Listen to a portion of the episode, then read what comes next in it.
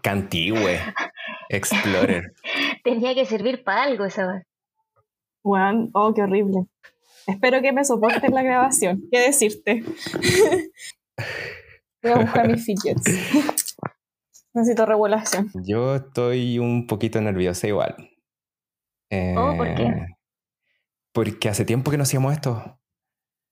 Ah, La última vez no que lo hicimos fue en. ¿Qué mes? ¿Mayo? Mayo. Sí. Pero a mí me tiene particularmente a, a como ansiosa de, uh, como porque me pone muy feliz hablar de esto. Eh, hay poco, no sé de dónde escucharlo, entonces como que mis referentes son algunas personas en Instagram, pero como que tener la posibilidad de como hablar eh, con Caro y bueno, el equipo no binario en este momento, pues.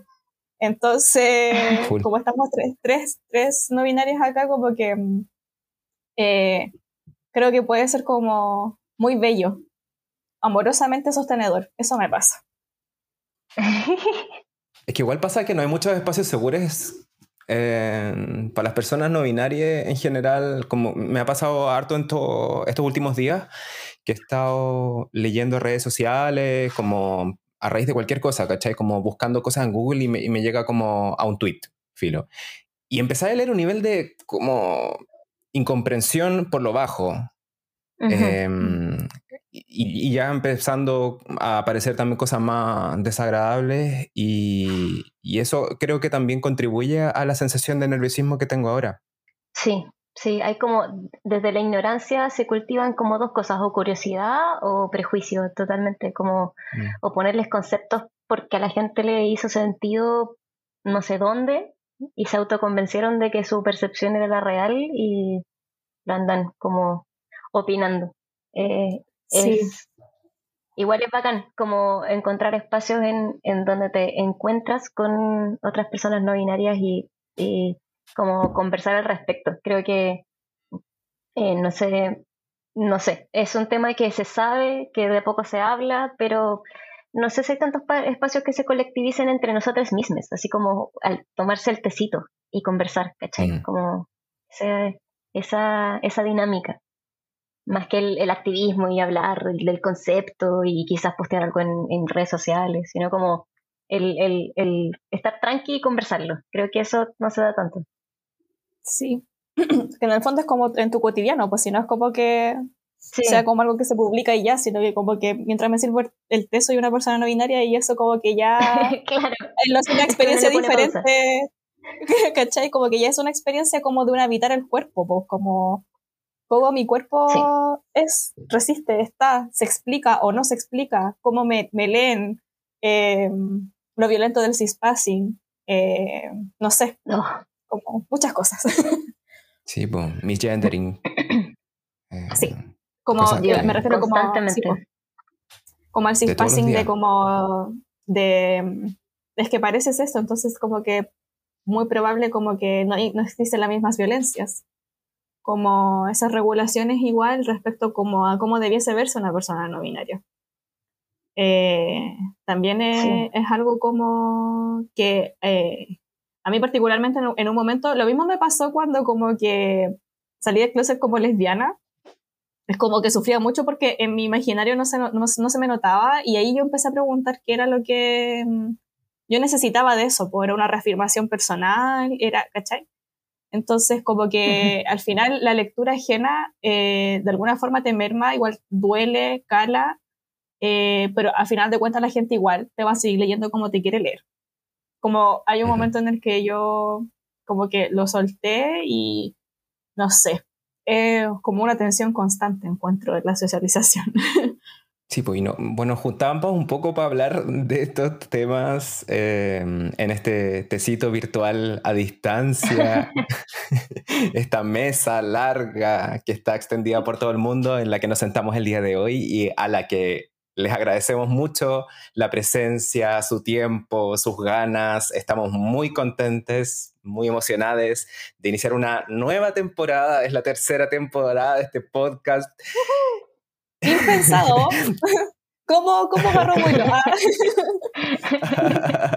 que cada día crece más, así que te damos la bienvenida a nuestra casita sonora. Espacio Seguro presenta Todo Todo es aquí. Todo es aquí, un podcast para escucharnos entre todos. Comienzo por saludar a mi roomie de esta casita sonora. un abrazo grande, Cami Durán. ¿Cómo está ahí? Gracias, corazón. Bien, deseando eventualmente en algún momento ser roomie eh, transitoria realmente en, ah, las tierras en las que estás ahora. sí, porque antes está en, Barcelona. ah, mira. Mi nombre es Andy Flores y hoy estamos con una invitada de, lujo. Nuestra invitada es una persona no binaria, autista, lesbiana, actualmente dedicada al sonido en vivo, acompañando a distintos proyectos musicales en sus presentaciones. Durante su carrera también se ha dedicado a la docencia, en particular dictando clases en academias de audio, así como también autogestionando cursos y talleres para dar acceso a la información a mujeres y disidencias en torno al sonido y la industria musical en general. Es también fundadora de Stage Ninjas, red de técnicas, mujeres y disidencias de la música en Chile. Es una persona que participa constantemente... Eh, es una persona que participa constantemente en los espacios colectivos en torno a las disidencias, neurodivergencias, discapacidad y otras instancias de luchas que atraviesan su identidad. Tenemos el gusto de presentarles a Caro Pérez. Hola, Caro. Miau, hola. Qué bacán estar acá. Para mí un honor y en, verdad me siento muy feliz de estar aquí. Qué bacán. Estamos muy felices de también de compartir esta nueva inauguración de la casita contigo. Y pasemos directo a esto que veníamos ya conversando y un poco delineando desde el inicio del podcast.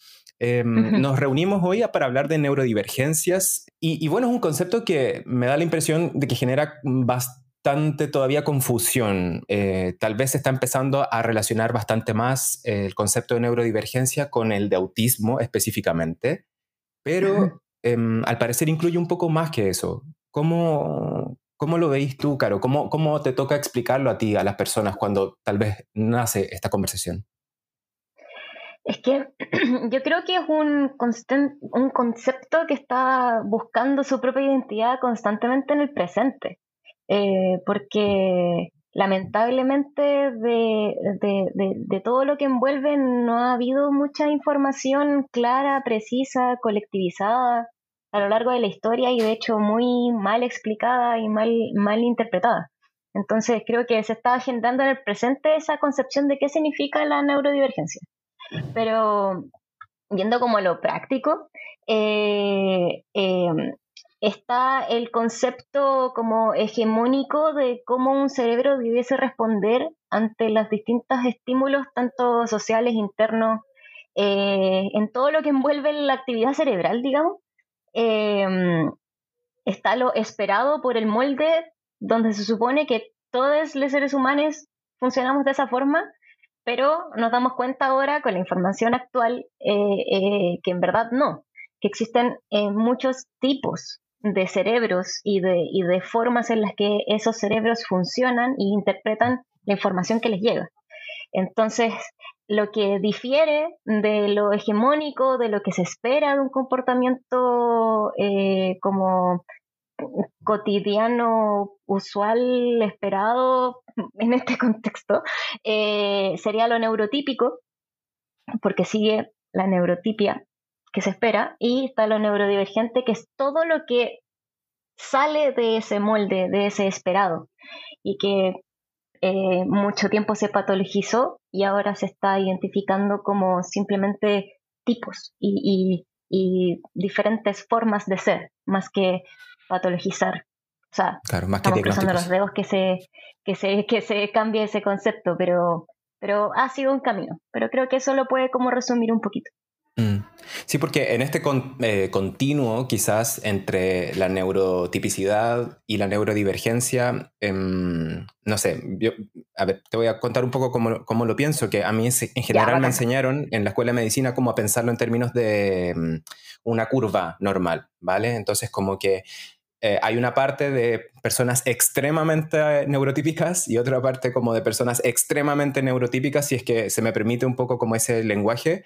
Eh, y entre medio hay una gran parte, como una campana, digamos, ¿cierto? Como gran parte de la población que está en una parte de ese espectro, ¿no? Eh, que es un poco más neurotípica o un poco más neurodivergente. Entonces, desde ese punto de vista, que no sé si hace sentido a, ti como activista, es en qué, en qué punto como que se pone como un corte, mira, de aquí para allá vamos a decir que es neurotípico, de aquí para acá vamos a decir que es neurodivergente, o cómo, cómo se navega ese como límite que... Mm, es súper difuso ese límite porque yo creo que va muy de la mano con el constructo social de lo que se espera de cualquier persona.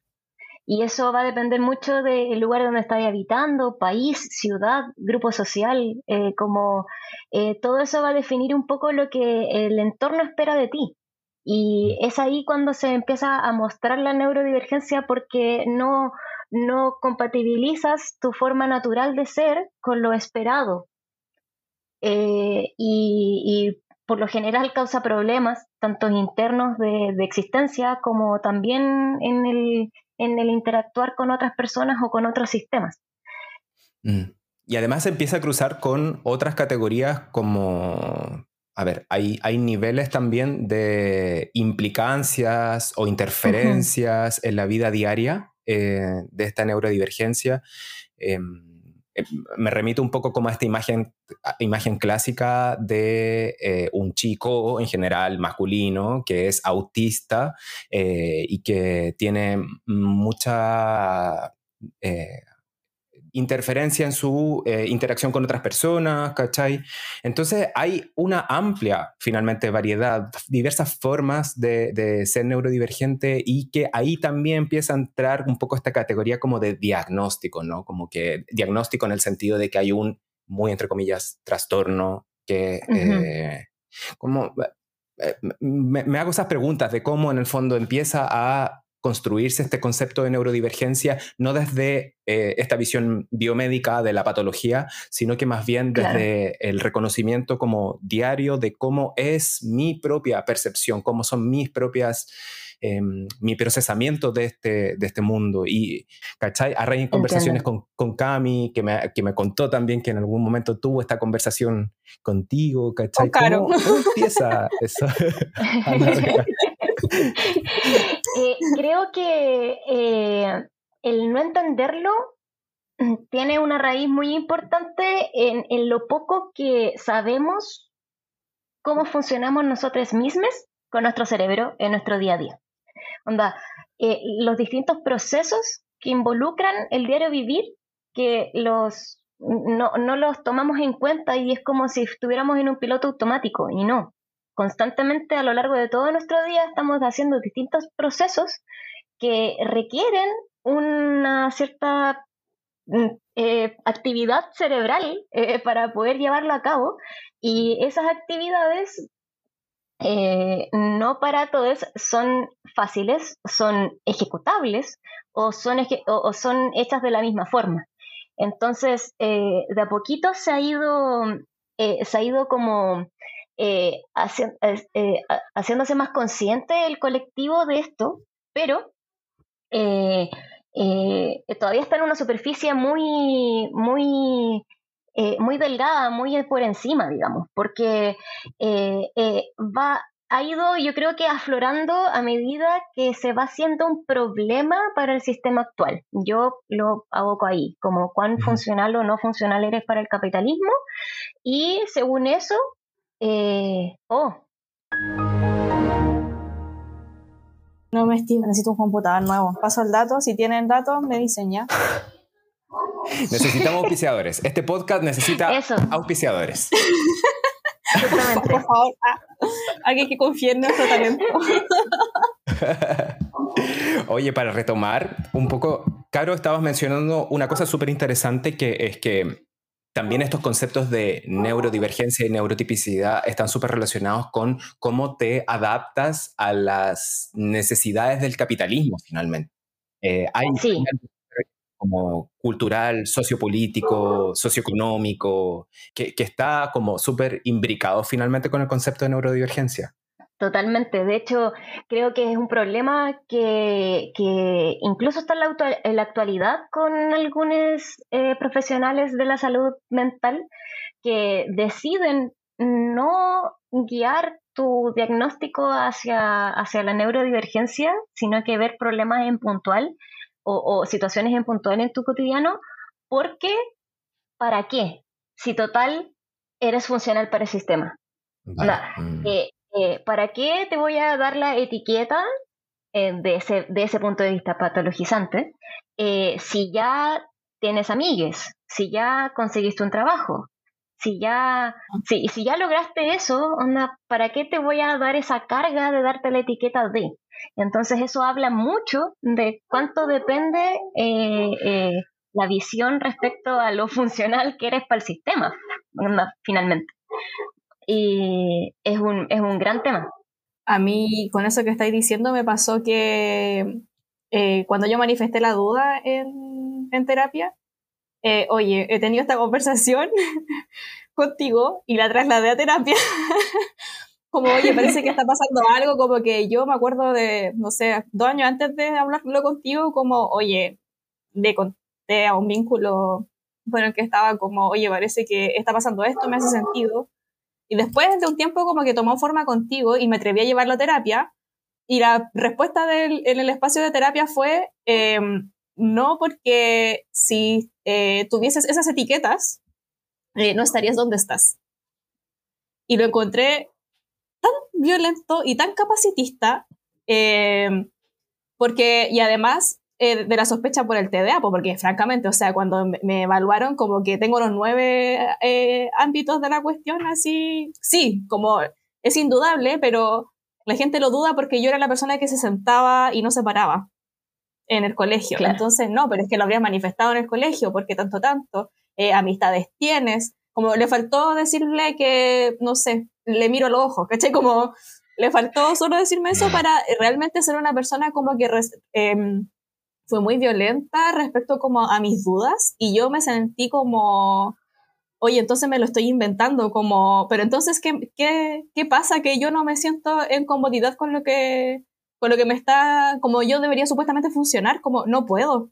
Derechamente hay algo erróneo en mí, como necesito que me lo respondas. Entonces, cuando conversamos fue como, bueno, esto es, y fue muy horrible, po, porque como que dije, ay, entonces estoy como fingiendo, como, como cuando después te ponís como a dudar si es real cuando te dan el diagnóstico, como... Sí, claro. Eh, chuta, pero es que lo, habré respondido tal cosa, ¿cachai? Como a dudarlo. Entonces, como es además de que es muy difícil acceder al diagnóstico precisamente por todos estos sesgos anteriores, que es caro acceder al diagnóstico y etcétera, como pasan estas cosas y es muy brutal porque saber esto es una cuestión que te, realmente te cambia la vida porque ya sabes qué sucede y lo vives de otra forma, como que yo pienso en la persona que era antes de, de saber y, oye, ¿qué onda el masking? Como que realmente no... ¿Quién era esa persona? ¿Quién era esa persona? Brígido, brígido, brígido. Sí, totalmente. Es un tema que eh, eh, es un problema en la actualidad. El tema que, que los mismos profesionales salgan de las escuelas teniendo una visión eh, retrógrada en este caso respecto a lo que significa ser neurodivergente.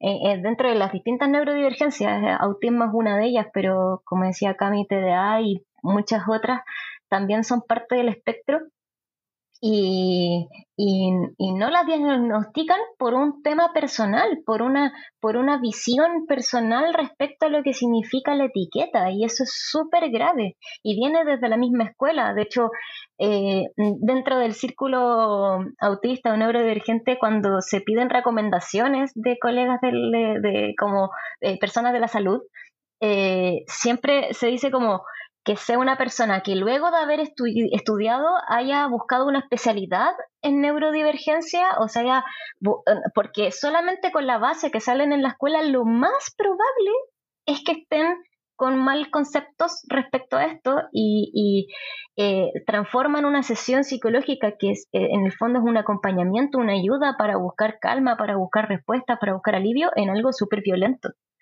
Y, y, es una no sé, eh, eh, ya el sistema te está dando la espalda diciendo tienes que ser así y biológicamente no estás pudiendo y ahora cuando buscas ayuda de entender el por qué, otra persona llega y te violenta de nuevo. Entonces es un círculo vicioso que eh, menos mal de a poquito se ha estado cambiando, sobre todo porque hay personas neurodivergentes entrando a estudiar psicología, psiquiatría, para ser nosotras mismas quienes digamos como, oye, tú eres de mi tribu, ven, únete. Está todo bien. Eh, solamente no, todas las herramientas, todas las estrategias que te dieron para enfrentar tus dificultades son herramientas pensadas para neurotípicos que tienen sentido para esas personas, pero para ti incluso pueden empeorar la situación. Y si lo ves desde, otro, desde otra forma, que tiene sentido solo para ti y para personas neurodivergentes, te va a funcionar súper bien. Y la verdad es que sí.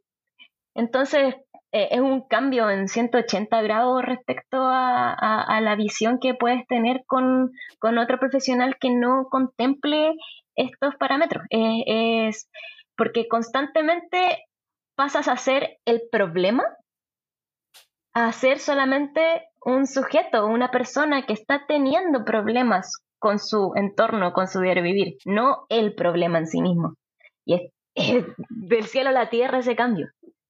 Es fuerte. Mm. Em, y Caro, te quería preguntar cómo fue ese proceso para ti. ¿Cómo, en qué momento o a raíz de qué hecho tú empezaste a decir como, a, quizás a plantearte a, ti mismo el hecho de, oye, ¿seré neurodivergente? O, en qué momento se empieza a construir esta, mm, esta realidad para ti? Eh, la verdad es que yo empecé como a entender un poco respecto a eh, la discapacidad en un macro, en un principio, porque me acerqué mucho a la comunidad sorda, aprendí lengua de señas y a través de eso también palpé y, entendí desde, desde mi postura en ese caso, eh, eh, todo lo, violento y lo eh, sistemáticamente poco funcional que es la vida para cualquier persona en situación de discapacidad. Como es un constante que se te haga más difícil, porque no está hecho para, para personas, o sea, está construido para personas funcionales, para que tienen como estas estructuras y estas formas de ser, tanto en lo físico como en lo mental, tal cual como el molde. En fin, entonces de eso ya palpé un poco como esa diferencia que viven muchas personas respecto a cómo está construido el sistema. Y eh, eh, llegó la pandemia, encierro, eh, harto tiempo de pensar, harto tiempo de chocar con la pared, de cuestionarse la vida, momentos no tan bonitos también. Y eh, dentro de eso, eh, a través de una amiga, llegué a un libro que se llama Asperger en femenino. Eh, y ese libro está construido de una forma muy bacán porque desde su inicio a su fin es una línea de tiempo en las distintas etapas de la vida de una persona, en, en, este caso mujeres autistas en en el libro lo dicen Asperger porque es un libro antiguo y ese concepto se, se, eliminó de, en el fondo, eh, la forma en referirse a las personas autistas. Eh, pero es antiguo, entonces se entiende. Eh, está dividido como primera etapa de la vida, relato en primera persona de personas como describiendo cómo es o fue su primera etapa temprana, después preadolescencia, adolescencia, eh, adultez, adulto joven, eh, más adelante, eh, tercera edad, no sé, como todo el largo de la vida, desde el punto de vista como primera persona y después como dándole pistas o consejos a entornos neurotípicos que conviven con, estas con, estas personas. Entonces tenía como dos lados por cada capítulo y me comí ese libro en un par de horas llorando, porque era, e, e, es muy extraño y muy chocante ver, leer o, o escuchar o lo que sea, adquirir una información de algo que tú viviste en primera persona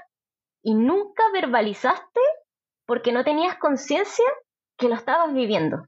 Pero ahora que lo escuchas o que lo lees, tomas conciencia de que también es parte de tu propia historia y vibra de un nivel a un nivel muy, muy central, muy desde la raíz, como Eh, real es como un momento ratatouille cuando eh, Igo come la receta y va para atrás para la infancia, onda, eso.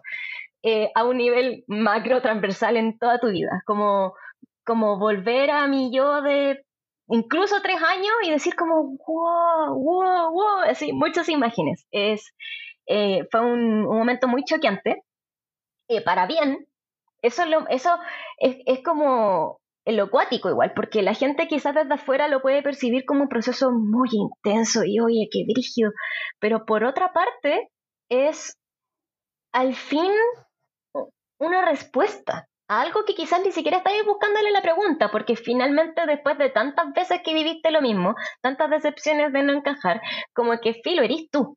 Entonces, ni siquiera te preguntáis el, si hay un problema o no hay un problema aquí, como que lo pasáis. Y, y te acostumbráis que la vida es como un, una felicidad con un toque amargo, constante, constante. Todas, todas las cosas que te pasan en la vida es como que siempre tienes esa gotita de amargo que nunca se lo lograste quitar, entonces dijiste así, sabe la vida, pero después te das cuenta que esa gotita de amargo es una gotita puesta por el sistema y no una gotita que era necesario comérsela y es mucho más dulce conmigo misma, mi relación conmigo, mi entendimiento, mi eh, autocuidado desde ese punto de vista.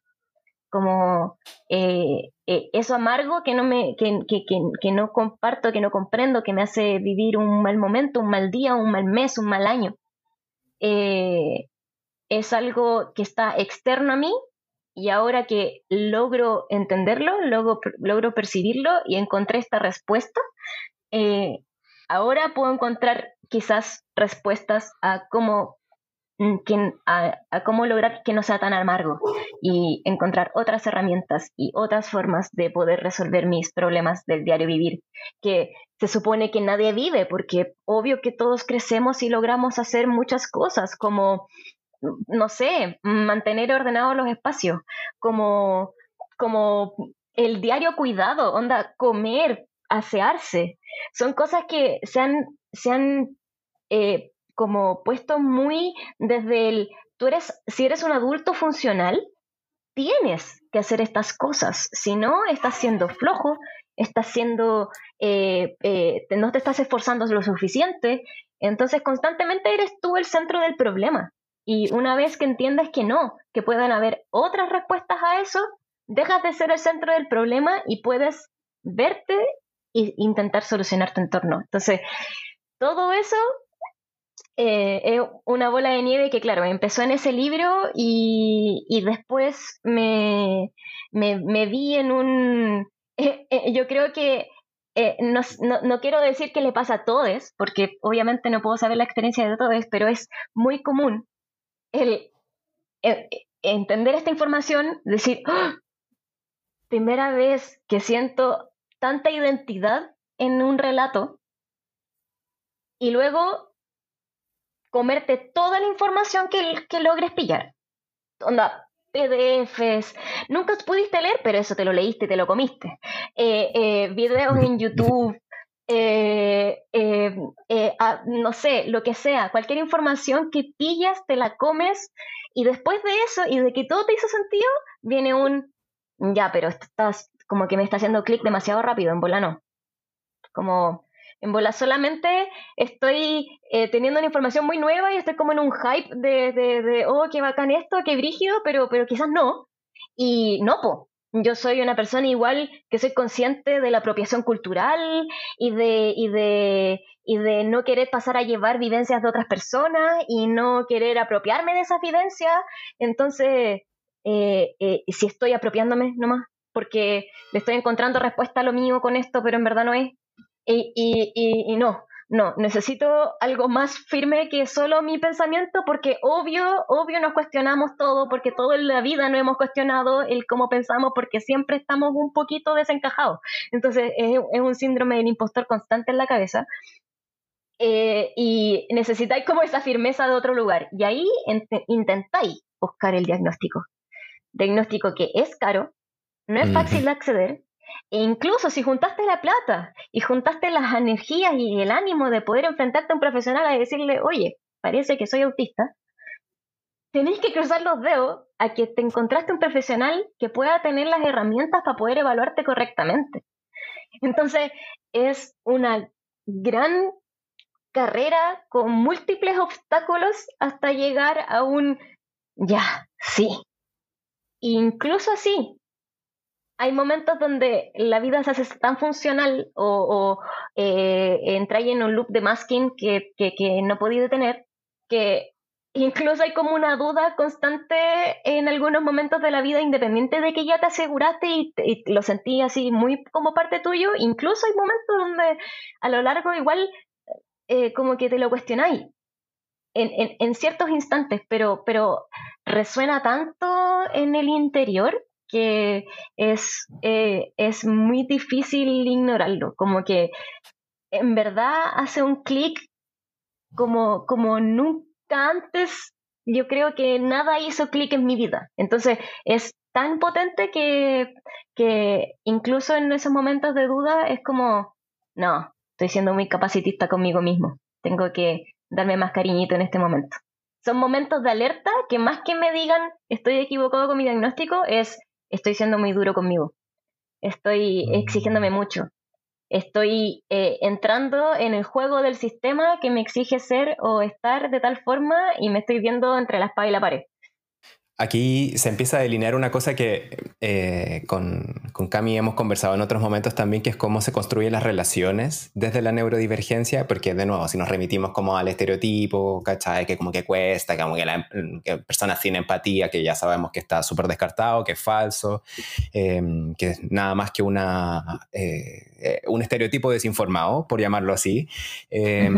Y, y ahora tú empiezas a delinear cómo empiezas a relacionarte primero contigo mismo, y luego con otras personas desde este nuevo entendimiento. ¿Nos podrías contar un poquito cómo, cómo ha sido ese proceso para ti de empezar a conectar con las personas, descubriendo este nuevo como tono en común que hay por debajo de la vida y que este mundo neurotípico ha trabajado muy fuerte para taparlo y que no se note y que no se note, pero que ahora que tú ah, estás con, con, la oreja más parada para escuchar esto, como que le estáis escuchando ese tono, eh, ¿cómo, ¿cómo, ha cambiado un poco esa manera de relacionarte? Es un constante, como que no sé si es una solución, es solamente una nueva información. Onda, eh, teníais las instrucciones para armar un sillón y tú tenías una mesa. Entonces ahora finalmente tenía el manual de instrucciones de armar la mesa, ¿cachai? Pero aún la mesa está desarmada. No, no, eh, no es como la solución a todos los problemas. Entonces, eh, independiente de que ahora entiendo que de repente no entiendo, y está bien no entender, sigo no entendiendo. O eh, que de repente no me logro comunicar bien, ya soy consciente de eso, busco herramientas, pero eso no quiere decir que me siga no comunicando bien en ciertas formas, en ciertos momentos. Entonces, eh, más que nada, eh, eh, es un constante descubrirme hasta la actualidad. Y también descubrir mi entorno pasa igual que los círculos sociales de nosotros. Lo más común es relacionarnos con otras personas neurodivergentes porque querámoslo o no, como que encajamos en una forma de entender donde no tenemos que explicar como lo básico porque, porque nos pasa cosas similares. Entonces, eh, el, eh, no es que no tengamos empatía, como se dice en algunos diagnósticos, eh, sino que nos hace sentido y nos resuenan otras formas de resonar con la vida. Entonces, cuando encontramos a personas neurodivergentes, como sabiendo o no sabiendo que son neurodivergentes, como que hay un clic que hace que, que, que no sé, como que queráis ser amigo de esa persona queréis seguir compartiendo porque son como, oh, ¿me entiende? Oh, no me juzga. Oh, eh, esto no es un problema, no me tengo que sobreexplicar. Le se lo dije una vez y no me enjuició, no me lo puso en cuestionamiento, sino que simplemente dijo, ya, dale, obvio, quedémonos aquí parados en silencio, en oscuridad, durante media hora y está todo bien. Eh, y tener ese tipo de acompañamiento, yo creo que eh, eh, quizás se dio con ciertas personas sin saber que era autista, pero ahora que sé que lo soy, como eh, es más fácil identificar a, personas de, yo le digo como la misma tribu, pero como, como que resonamos de la misma forma. Pero como te digo, aún así no, no hace que sea eh, sin problemas o que, o que ya todo se haya solucionado. Em, pasa, pasa mucho como también el, el constante estar consciente del autodaño que nos podemos hacer en intentar hacer ciertas cosas. Entonces, también vivimos como eh, eh, un momento quizás como de sobreprotección, como de, de ah, no sé, yo igual hice un cambio como en mi entorno, en, en, en, las personas con las que me relacionaba, en cómo me relacionaba con esas personas, teniendo en cuenta ahora mis límites, porque creo que ese es un punto muy, muy difícil de poder llevar bueno, todos dicen como, oh no, es que para las relaciones interpersonales es muy importante identificar tus límites, lo que tú quieres y poder transmitírselo a la otra persona. Bueno, pero si no sabes cuáles son tus límites, no, tampoco los puedes transmitir y el no saber tus límites va muy de la mano con la neurodivergencia no identificada. Como mm. que constantemente, como tú te pones como yo soy el problema, permites que se transgredan muchos límites, porque estás acostumbrado a que tú eres el problema. Entonces, constantemente Hay un poco de lo ¿no? Totalmente, totalmente. Onda, no, no, no me pasa nada con esto. Aprovechar de explicar un poco el concepto de masking para que no le suena. la traducción al castellano sería. Claro, en, o enmascarar. enmascarar. vale. Sí, sí, eh, eh, viene de la máscara, viene de ponerse una máscara encima, un antifaz. Pienso como que al final igual es heavy porque, por ejemplo, lo pienso que en muchos aristas, uno en la idea de la jerarquización de los vínculos y cómo hay ciertas exigencias para ciertos tipos de vínculos que a ti no te hacen sentido y cómo además aprendes en base a patrones ajenos, en general neurotípicos, a cómo relacionarte, eh, cómo es esa amistad, cómo debería ser cuando eres buena amiga o cuando eres amigue, eh, copiando eso cuando en verdad a ti, a mí por ejemplo, eh, me dolían ciertas formas porque no entendía cómo hacerlas no sabía cuándo tenía, me tocaba tal cosa, no como, porque había gente que todos los días quería hacer videollamada en pandemia. Yo no, no era esa persona, entonces como que había un cuestionamiento de, oye, yo como que me encanta que me mandes un meme, pero como que no te quiero ver todos los días porque, no porque no te quiera, sino que no me da, no tengo la energía. Y eso pasa por mala voluntad, por no querer, es que es una persona eh, eh, como eh, inabordable, que no sé, no sé qué, como em, hay mucho cuestionamiento porque eh, realmente al final como que eh, a mí me terminó incomodando precisamente el copiar lo que a mí no me acomodaba porque no sabía que otra cosa existía si no era eso. Entonces creo que muchas de las, de las dificultades eh, o, la, o, la, palabra que tú le quieras poner a eso, porque para mí sí fue muy difícil, es cómo mantengo esos vínculos em, sin sentir que me estoy pasando a llevar a mí o cómo te, te doy a entender que me, me interesa cómo estés que te quiero, que te amo. Eh, y, y, cómo lo hago, pues, cómo te lo hago saber cuando esas son las formas que a ti no te lo, como que no te lo comunican. Entonces, creo que cuando ya, después como que empecé como a, trabajar en la jerarquización de los vínculos, pero en, en un momento previo, era muy como, ¿cómo tengo que hacer esto para mantener un tipo de relación además? Y un tipo de relación que era lo que yo veía que las otras personas tenían pero no algo que me acomodase a mí. Entonces, ahí está, ahí sí, pues ahí está el enmascaramiento todo el rato, pues. Y lo doloroso que es, porque lo pienso ahora y tengo la guata apretada, por ejemplo. ¿Cachai? Que igual eso es algo que he ido aprendiendo como a, a, darme cuenta, como, oye, en verdad como que parece que no está bien. ¿Cachai? ¿Por qué esto me está incomodando tanto, aunque no sepa, por, no sepa ponerle la palabra incomodidad, pero por qué hay algo que como que no me está haciendo tan feliz de hacer?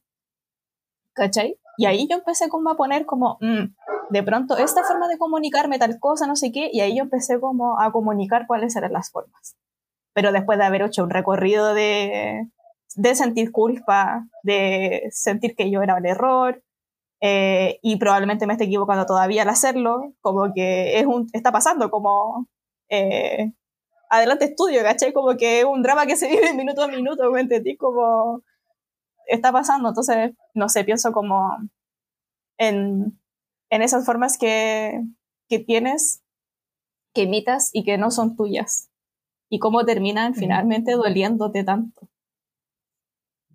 Totalmente. Creo que eh, es tanto parte como de el masking, porque hay veces que ese mismo, esa misma incomodidad eh, uno aprende el patrón, uno observa. Entonces, mm. ¿cachai? Que en tu entorno, cuando pasan ciertas cosas, lo entendiste o no lo entendiste, viste que el resto reaccionó de tal forma, entonces esa forma hay que reaccionar.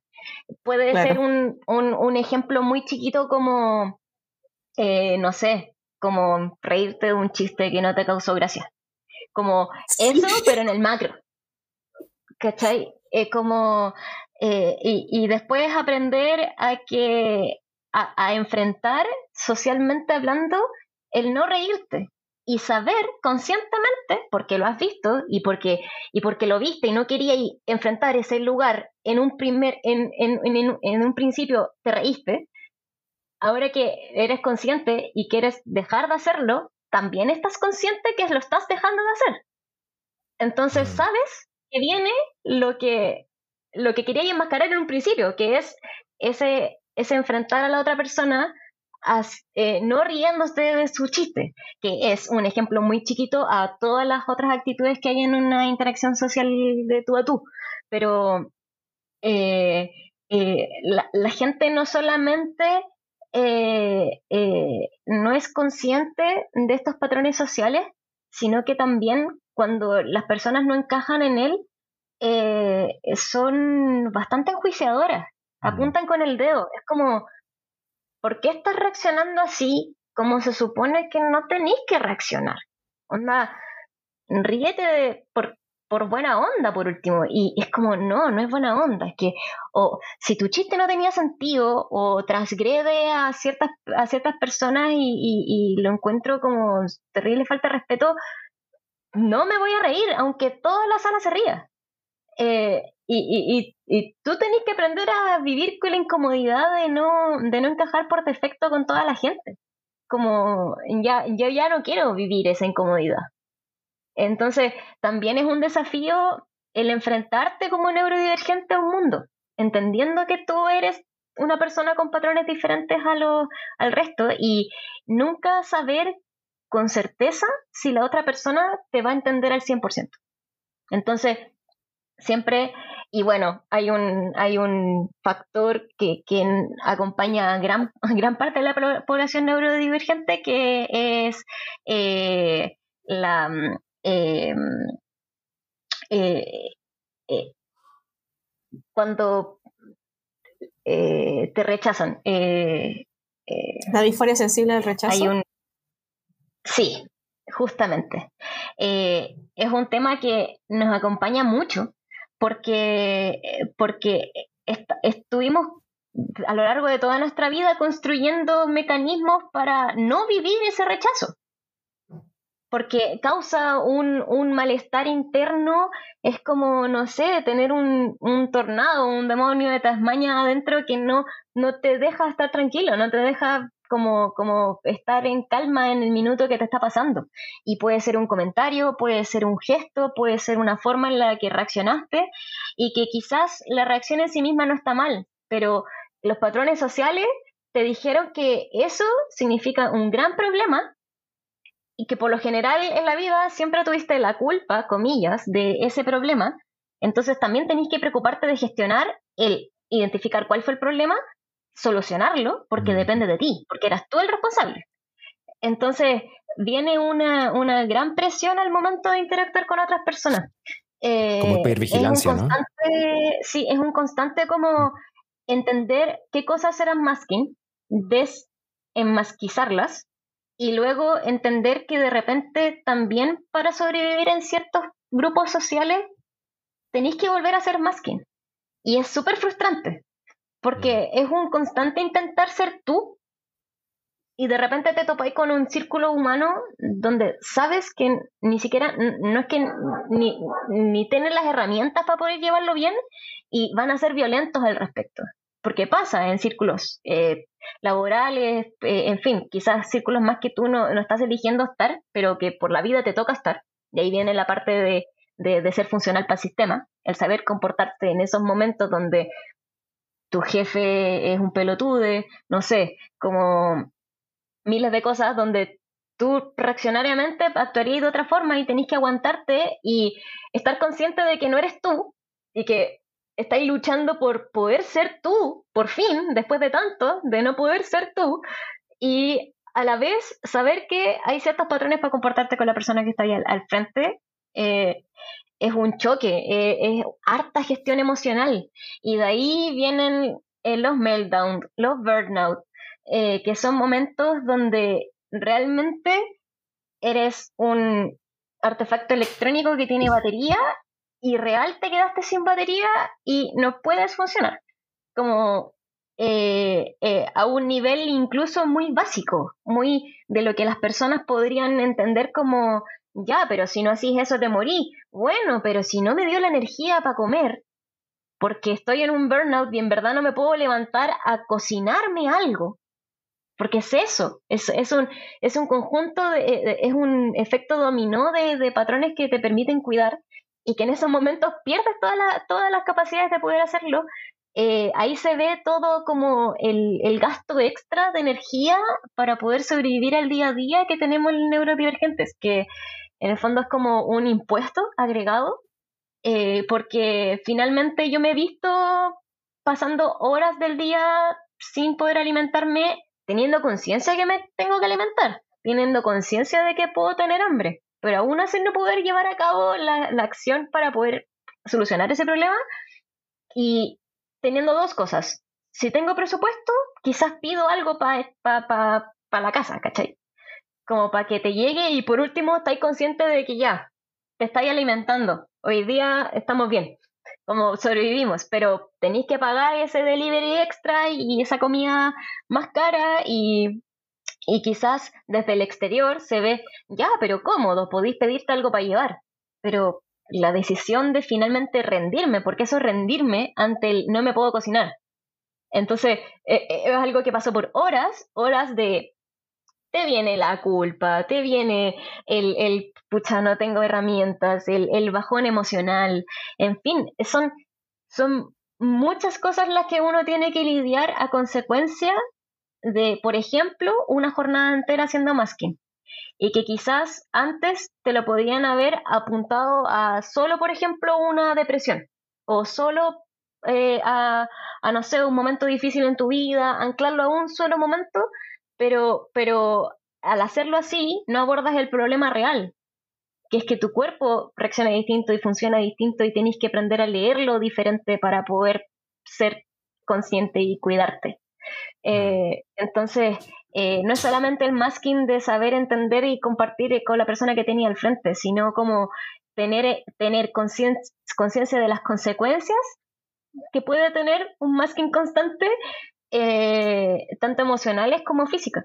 es todo un tema que, que por eso es la verdadera importancia del saber, yo creo que eres autista o eres neurodivergente. Como una cosa es ya interactuar con el resto, todo bien, ya, pero no todo el tiempo. no todo el tiempo queremos interactuar con la gente, ese no es nuestro principal problema, como que la gente problematiza mm. esto como solamente como, ah, pero no entiendes las ironías, es como, no, no. Primero, no, no es eso, entiendo las ironías, creo que de repente no me dan gracia nomás. Eh, eh, y lo otro es lidiar conmigo en mi día a día. Si yo sigo siendo autista eh, encerrándome en mi casa estando solo, como que sigo siéndolo. Entonces, ese, ese lidiar son las verdaderas herramientas que uno adquiere con el diagnóstico. Eh, y, esos warnings, esas, esas alertas que podéis levantar tempranamente para no vivir meltdowns, para no vivir shutdowns, para, eh, en, fin, no quedar en inanición, no sé. Claro, y, y, con lo que dices ahora me venía a la cabeza todo el rato un paralelo con el no binarismo, que casualmente son eh, dos vivencias que van bastante de la mano, el no binarismo y la neurodivergencia, em, que de alguna forma también es una mm, forma distinta de expresarte en sociedad, de identificarte y que eh, dada la ausencia de representaciones en los medios y dada la ausencia de modelos de rol, cabe un poco em, entrar en este espacio de autodescubrimiento que es súper duro, que es súper largo, que no hay ninguna fuente donde tú digas, mira, aquí está la enciclopedia del no binarismo donde yo voy a leer. No, no hay, no hay tal cosa.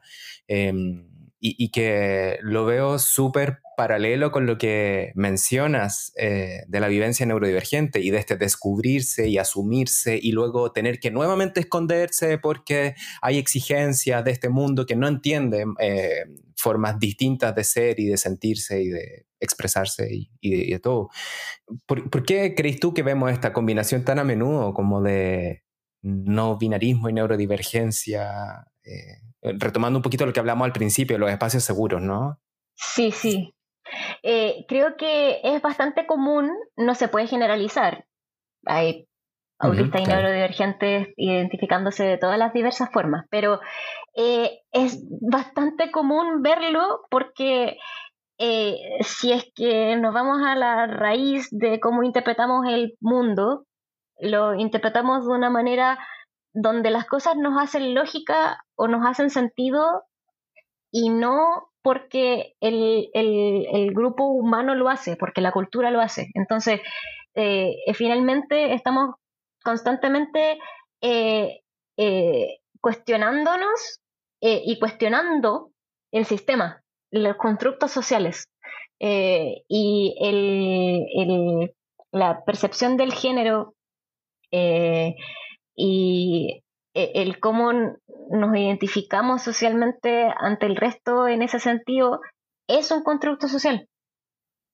Entonces, eh, el, ha estado tan encerrado en dos círculos binarios tan estereotipados, tan eh, caricaturizados, eh, tan mm. encerrados en, parámetros que no me hacen mucho sentido, eh, que finalmente es un, un como una incomodidad que se transforma también en un, no sé si llamarlo como enojo o de disconformidad con el sistema, y que eh, también siento que hay un acto político también en declararse no binaria en, en una sociedad así.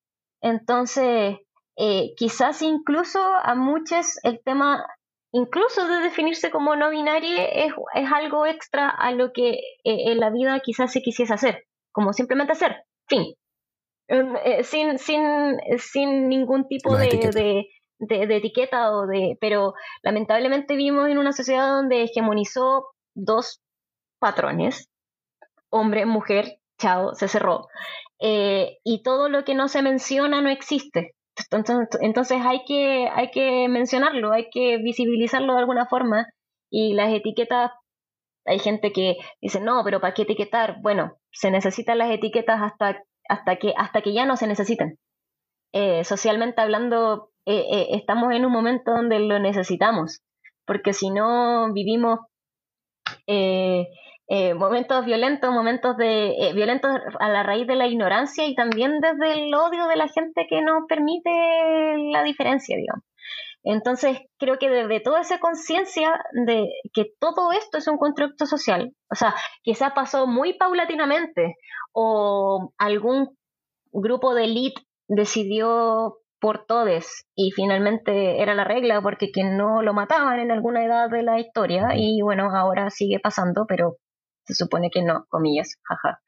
Em, entonces, creo que el, entenderlo y e, enjuiciarlo, como ponerlo como en cuestionamiento, eh, no decir, no ir con la ola de es lo que me enseñaron, así es, y, sigo con esta corriente, sino que detenerse en el camino, hacer la fuerza de parar la corriente, porque igual es fuerte, Mm. Eh, eh, todo, todo socialmente hablando te lleva a, a, estar como en conflicto. Eh, y, y, ese conflicto puede tener las herramientas para poder frenarlo o no. Em, hay, hay un, un poco en la línea de lo que hablábamos recién, de estos como salirse de los binarios, ya sea el binario hombre-mujer. Toma, toma valor el tema del activismo, de, de empezar a movilizarse para poder ser finalmente esta figura de referencia o, entre comillas, modelo de rol, que de alguna forma explica, ¿cachai? Porque todas estas vivencias, eh, si, si, no sé, me voy a poner un supuesto, si no tuvieras topado con este libro durante la pandemia, probablemente igual hubieras llegado a las respuestas pero te hubiera tardado quizás más, hubiera sido un proceso que quizás hubiera involucrado más dificultades. Entonces, ahí veo la importancia del activismo, del activismo NOVI, del activismo neurodivergente. Eh, ¿Por qué crees tú que se hace necesario activar desde la neurodivergencia? ¿Y cómo, cómo veis el estado de eso hoy en Chile? Eh, bueno, creo que es importantísimo. Eh, va un poco de la raíz con la que habíamos hablado antes, que Incluso en los lugares, comillas, formales para adquirir esta información, podemos adquirir una información errónea. Entonces, es un problema bastante frustrante. Eh, y dan ganas de, hacerse parte de la solución al problema porque da una impotencia muy grande el que los espacios formales para adquirir esta información incluso tengan la información errónea. Eh, yo me, me, sorprendí mucho en su momento cuando eh, durante la pandemia, a través de redes sociales como TikTok, eh, pues, se generó una ola de, de como trend de cómo hacer TikToks que es así vivo yo mi vida, que encuentro que fue una luz de información para muchas personas en muchas vivencias eh, porque finalmente antes de estas redes sociales tan masivamente eh, eh, transmitiendo información, los lugares donde podíamos adquirir esta información no son los lugares oficiales. Y como tú decís, no hay una enciclopedia no binaria y no hay una enciclopedia todavía neurodivergente oficializada como para yo ir y chao. supe, fin. entonces creo que a través de estas mismas eh, redes sociales y estas personas que decidieron voy a contar mi vida, eh, voy a contar mis vivencias, eh, voy a contar mis dificultades y, ir en contra de la corriente porque se supone que esto da material para que me enjuicien, para que me apunten con el dedo, porque generalmente ha sido así, pero el concepto de si me pasa a mí, quizás le está pasando a otra persona, creo que ha salvado muchas vidas últimamente.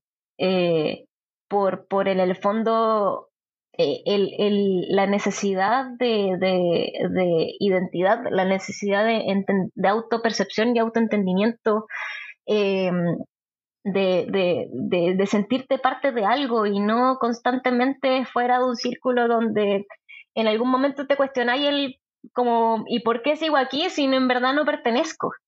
Eh, entonces, creo que eh, a la raíz de, todo este activismo, que finalmente puede ser un activismo sin tanta conciencia de que lo es, o sea, simplemente decir, esto me pasa a mí y lo publico masivamente porque quizás hay otra persona que me ve y dice yo también. E, eso es como, por un lado, como la mínima expresión del activismo, pero yo creo que es la raíz de todo. Eh, eh, el, el, poner a disposición social la vivencia personal por mucho dolor que tenga, por mucho eh, trauma que tenga incluso, saltar de todo eso y decir, ¿sabéis qué?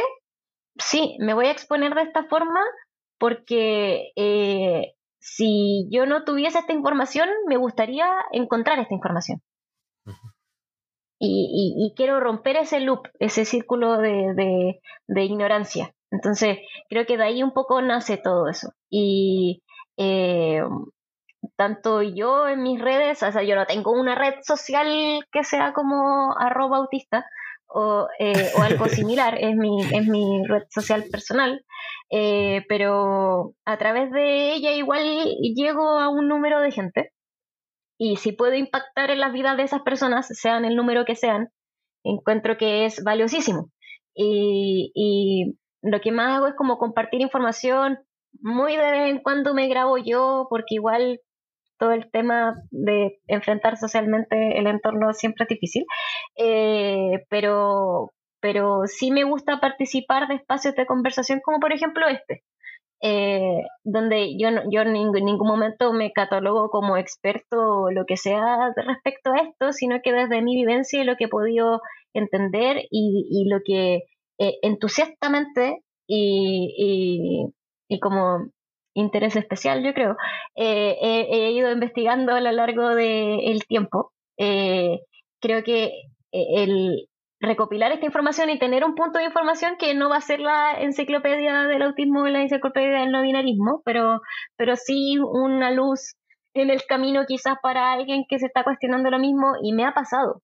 Desde que publiqué eh, en las redes sociales que era autista y empecé también a publicar posts y información que encuentro de, otras redes sociales, eh, es un número no menor de personas que se lo cuestionaron, me dijeron, oye, oye, ¿y esto? Como, a ver, cuéntame más. Siempre pasa por ahí. Como, a ver, ya, a ver, cuéntame un poquito más. Y, y veo en sus caritas como, como ojitos como de, concha tu madre. Eso, como momentos internos de... ¡ah! Y después eh, eh, queda dando vuelta, oye, ¿sabéis qué? De lo que hablamos el otro día, vi un poco más y te quiero consultar como, ¿dónde puedo adquirir más información, por favor? Porque necesito saber.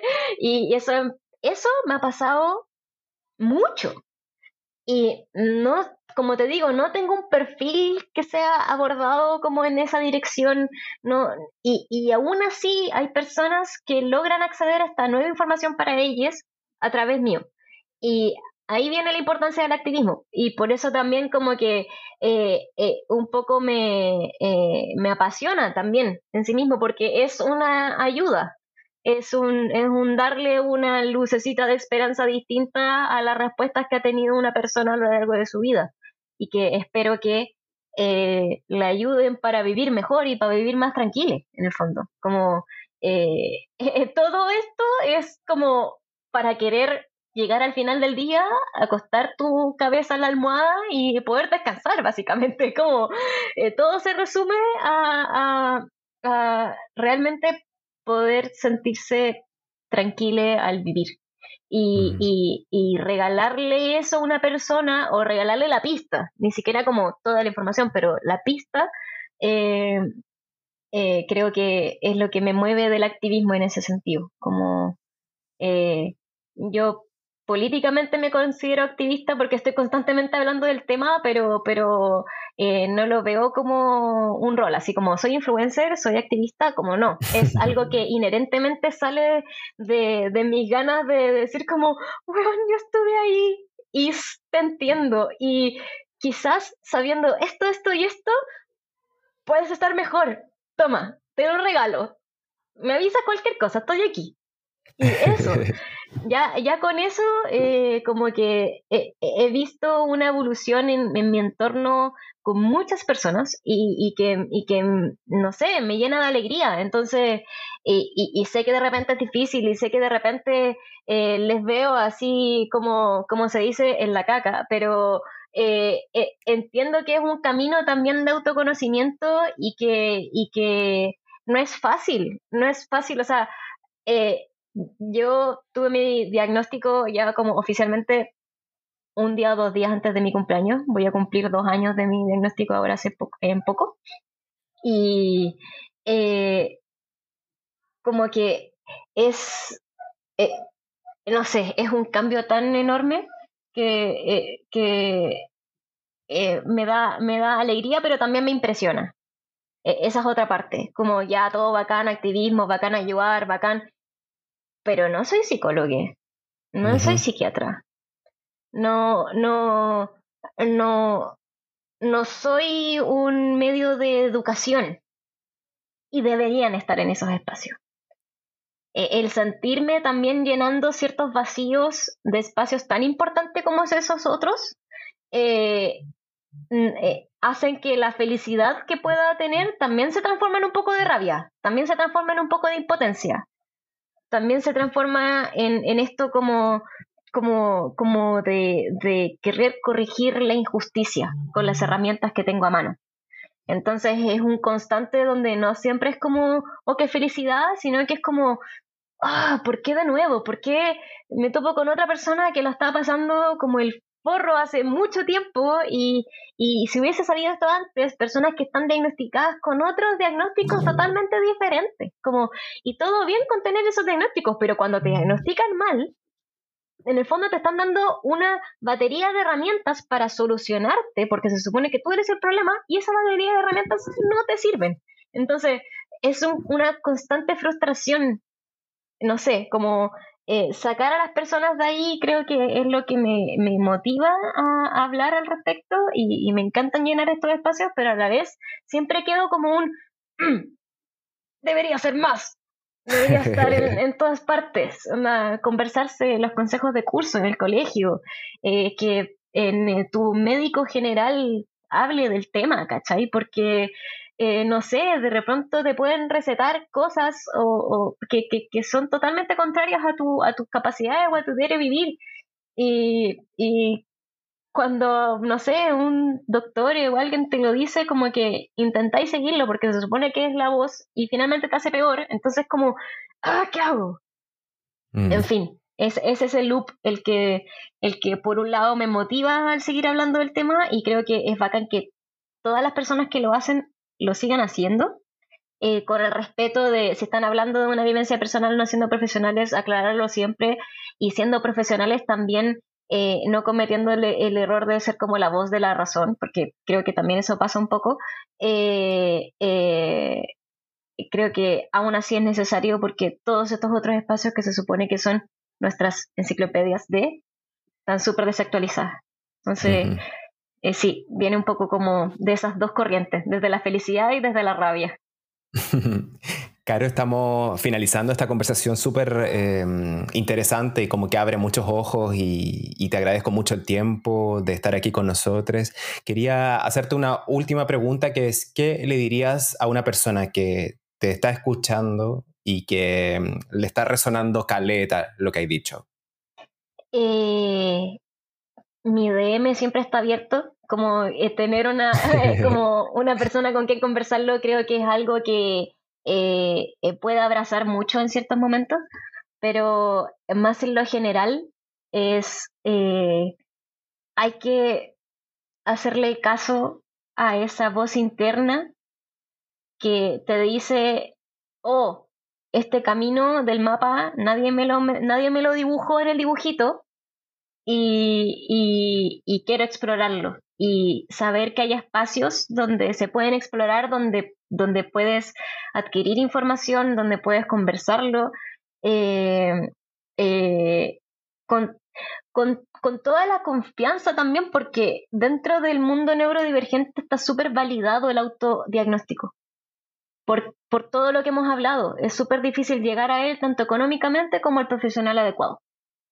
Como eh, eh, eh, es muy difícil en la actualidad. En la realidad chilena, más aún, porque tenemos una deuda histórica en la situación de discapacidad en todo sentido enorme y que recién estamos haciendo como un poquito de conciencia, pero nos falta un camino increíble para poder llenar todos los vacíos que hay, todas las violencias sistemáticas que se han generado y que, y que no sé, como a raíz de todo eso, como como dice, dice Elisa Simpson, como todo este maldito sistema está mal, como real, créetelo. Y, y, y, te invito como a no ponerte en el punto del problema, sino como poner al sistema en el punto del problema y cuestionar el, el cómo sí te serviría a ti. Eh, eh, redes sociales las recomiendo totalmente. TikTok entiende súper rápido, de repente más rápido de lo que uno cree. eh, Sí. Y, nada, espacios, eh, eh, espacios de información hay cada vez más, me alegro, se pueden acudir. Si está ese bichito, muchas veces eh, la gente que le resuena a un nivel que uno sabe que está como resonando el alma, como eh, muchas veces es el camino correcto, como hacerle caso a eso eh, es súper importante, como permitirte el validarte tu autopercepción, porque durante todas nuestras vidas no lo validamos, porque siempre nos equivocábamos, se supone. Entonces, permitirte eso, si te está resonando, el, el, darle espacio eh, y saber que hay personas como yo y como muchos otros que, que hablamos del tema y que por todo lo contrario, un DM al respecto no es como, oh, que lata alguien, sino como, obvio, sí, ¿qué, qué, qué onda? ¿En qué te puedo ayudar? ¿Cachai? Como, eh, eh, no sé, eso. Sí, como de los que estabais diciendo, siento que como que me resuena mucho el, cuando si yo me pongo a historizar como mi incomodidad en ciertos espacios, ciertos lugares o incluso conmigo, em, me doy cuenta de que me he sentido como el problema, como lo hablábamos eh, anteriormente, como chuta, no, no, no, entiendo, no calzo, no sé, etcétera. Pero yo creo que, y que precisamente por esa historicidad es muy difícil no sentirse así, pero al final de la reflexión me quedo con el que heavy encarnar en el cuerpo la fuga de tantos microsistemas dentro de un gran sistema. Y lo agotador que eso puede ser y lo valioso y hermoso de que estemos acá hablando de esto, porque, no sé, nuestra conversación, Caro, en pandemia generó esto, como, ¿cachai? Como que, que estemos hablando, que sepamos que estamos, que eh, no hay nada malo en ti, como que es el sistema neurotípico que exige que tú te adaptes el que está mal. Que no, que no haya un diálogo eso es lo que está mal, que, no, que nos estemos adaptando necesaria, siempre, que nosotros seamos quienes tenemos que adaptarnos, eso es lo que está mal, no nosotros. Entonces creo que abrazar la dignidad y hacernos esos, esos pequeños grandes actos de justicia de saber que esta fuga está, de estos microsistemas está perfecto y está bien y es lo que te hace sentido y es quien eres, es como, es lo que hay que abrazar como, y no olvidar al final del día. Creo que eso, como a mí me hace mucho sentido sentir como esto es una fuga, yo estoy como abortando muchas cosas y, por eso precisamente estoy renunciando a otras que me, pueden parecer muy dolorosas de renunciar, pero es quien soy y no quiero pedir disculpas por esto. ¿Cachai? Como porque no hay por qué. Si el problema no es, no es, no es nuestro, ¿cachai? Totalmente. 100% de acuerdo. Gracias. ya que me tu redes ¿Te gustaría pasar eh, cuáles son tus redes para que quien quisiera escribirte te escriba y te mande un mensajito? Eh, mira, eh, en todas mis redes sociales me he puesto como arroba caro Pérez Sonido porque soy sonidista y la creatividad me llegó hasta ahí. así que en cualquier lugar me pueden encontrar como arroba caro Pérez Sonido, todo juntito. Incluso el mail, si me mandan un mail también me llega ahí.